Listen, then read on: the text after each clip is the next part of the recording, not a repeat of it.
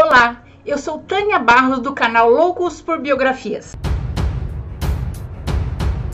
Hoje vamos conhecer 10 curiosidades sobre a filósofa e escritora Simone de Beauvoir.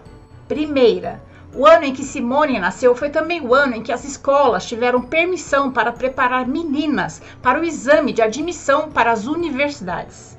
Segunda, ela adorava estudar e desde a primeira série foi sempre uma das melhores alunas da classe. Terceira, aos oito anos ela ficou noiva do seu primo Jacques e por pelo menos uma década acreditou que iria se casar com ele. Quarta, sua mãe era muito severa e somente aos nove anos ela teve permissão para conviver com uma pessoa fora da família, sua amiga Zazá, também uma excelente aluna da escola, cuja vida e morte teve muita influência sobre Simone. Quinta, quando Simone estava na escola, as mulheres ainda não tinham permissão nem para votar, nem para ter contas bancárias. Sexta, seu amigo íntimo de faculdade, René Marreu, a quem ela chamava carinhosamente de Lama, lhe deu um, um apelido que durou toda a vida: Castor.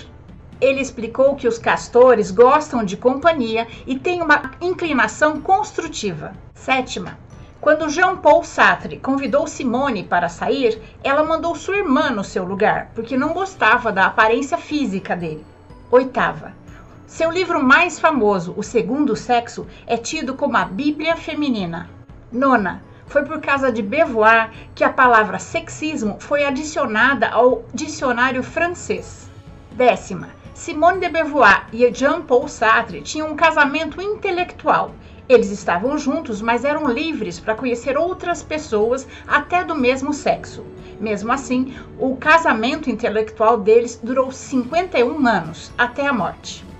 E essas são apenas algumas curiosidades sobre Simone de Beauvoir. Pessoal, é humanamente impossível eu ler e resumir tudo o que eu preciso até sábado. Então a biografia completa de Simone sai na próxima terça-feira, em áudio no podcast e em vídeo no YouTube, no canal Loucos por Biografias para todos vocês. Até terça. Um ótimo final de semana e um forte abraço.